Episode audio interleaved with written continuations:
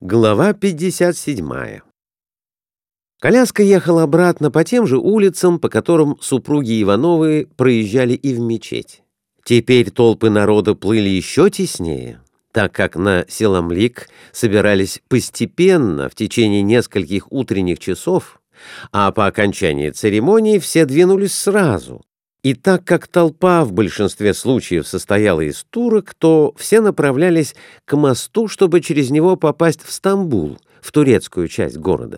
Вагоны конки были переполнены до невозможности, но на подножке их все-таки вскакивали и ехали, держась за поручни.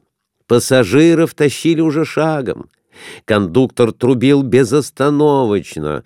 В некоторых местах и экипажу супругов Ивановых приходилось ехать шагом. Собаки, согнанные с тротуара пешеходами, шныряли под ногами лошадей еще в большем числе.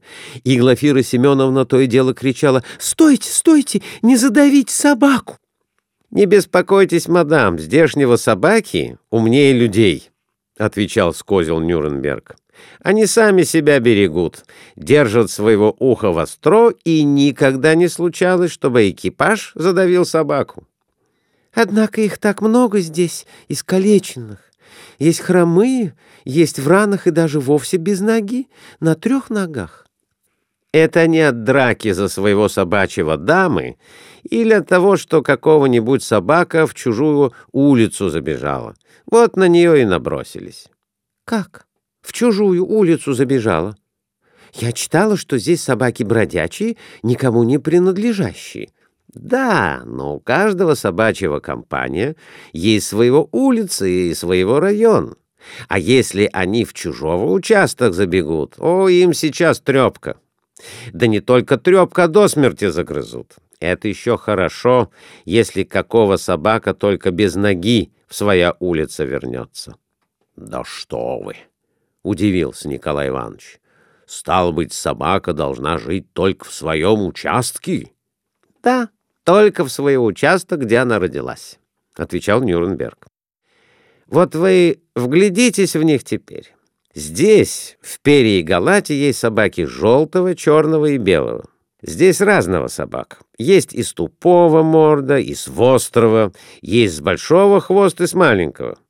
Они помешались от французского и английского домашнего собак. А в Стамбуле, на той стороне Золотой Рог, ничего этого нет. Вот мы завтра поедем в турецкую часть города, мечети и базар осматривать, и вы увидите, что в Стамбул только самого турецкого собаки. И все желтого, рыжего, как верблюд, с вострого уши и вострого морда. Турецкого люди не держат комнатного собак, и помеси нет самого настоящего константинопольского собаки — это в Стамбул. И в Стамбул они здоровее, сытее, шуба ихнего лучше. Турецкого люди не держат в комнатах собак.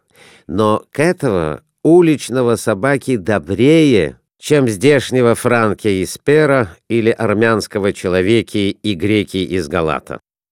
Здесь какого-нибудь повар и кипятком на них плеснет, армянского человек окурок папирос в шерсть заткнет, мальчишка зажженного спичку на спину кинет, а турецкого люди к ним жалость имеют.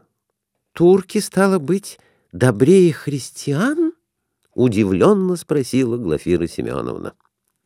«Да, мадам, там, в Стамбуле, турки их кормят и никогда не бьют, никогда не мучают. И если турецкого человека увидит, что мальчишка кинул в собаку камень, он сейчас схватит его за ухи. — Николай Иванович, слышишь? — Слышу, слышу и удивляюсь. А ведь у нас сложилось такое понятие, что если турк, то бесчеловечный зверь, который человека-то из христиан готов перервать пополам, а не только собаку. О нет, Эфенди, турки имеют много суевериев насчет своего турецкие собаки и никогда их не будут бить. На некоторого турецкого дворы в Стамбул есть цистерны с вода для собак, в некоторые турецкого дома у ворот есть этакого загородка с крышкой, где собака может родить своего щенки. Там они лежат со щенки. Им бросают всякого остатки, они едят. Им дают пить. Турецкого люди в квартиру к себе собаку не впустят, а так они любят собаки и жалеют. Удивляюсь, совсем удивляюсь. Турок до приезда в Константинополь я себе совсем иначе воображала, — сказала Глафира Семеновна. Чего-чего только у нас про турецкие зверства не рассказывали, и оказывается совсем наоборот. А вот поживите, так увидите, какого это доброго и хорошего народ, — произнес козел Нюрнберг. И здесь у нас в Константинополь редко когда турок-вор. Армянин, грек, славянского человек — вот этого народ надо опасаться. — Николай Иванович, слышишь? — дернула мужа за рукав Глафира Семеновна. — Просто удивительные вещи он рассказывает. — да слышу, слышу, и вот сижу и удивляюсь. За что же мы это так трепали турок во время войны? Просто даже жалко теперь, — отвечал Николай Иванович.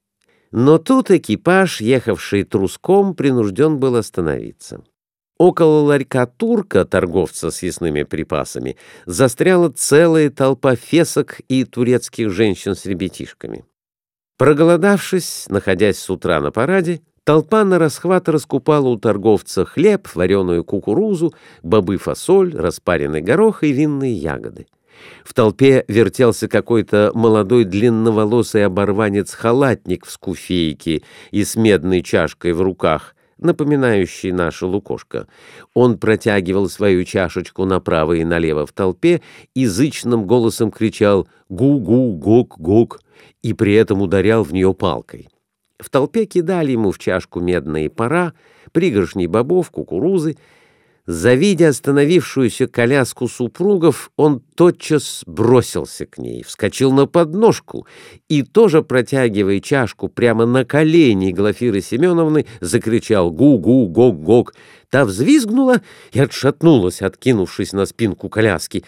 «Прочь! Чего лезешь?» — замахнулся на него Николай Иванович, но тот и ему ткнул чашку чуть не в лицо и крикнул свое «Гок-гок, гу-гу!»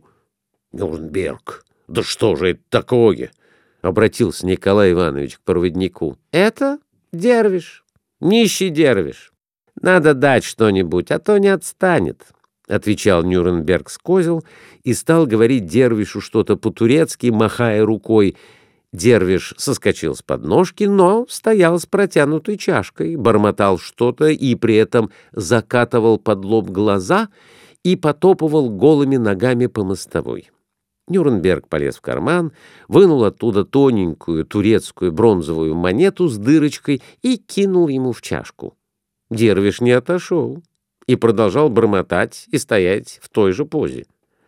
«Ах, нахального человек!» — возмутился Нюрнберг получил от вас монету и теперь от ханым, то есть от вашего бароня требует. В чашку брошена вторая монета, и тогда только Дервиш отбежал от экипажа. Дервиш мусульманского монах нищий. Вот хуже этого нахального человека в Константинополь нет люди. И полицейского заптии ничего не может с ними делать. Ударить его по шее или в полицейского дом взять Сейчас турки за него заступятся и отнимут, да и самого Заптия приколотят. Потому они его считают за святого человека, — пояснил Нюрнберг и прибавил. Самого скверного люди. Смотрите, какого сильного, красивого человека, а ленивый и работать не хочет. Экипаж, окруженный жующей толпой, двинулся вперед.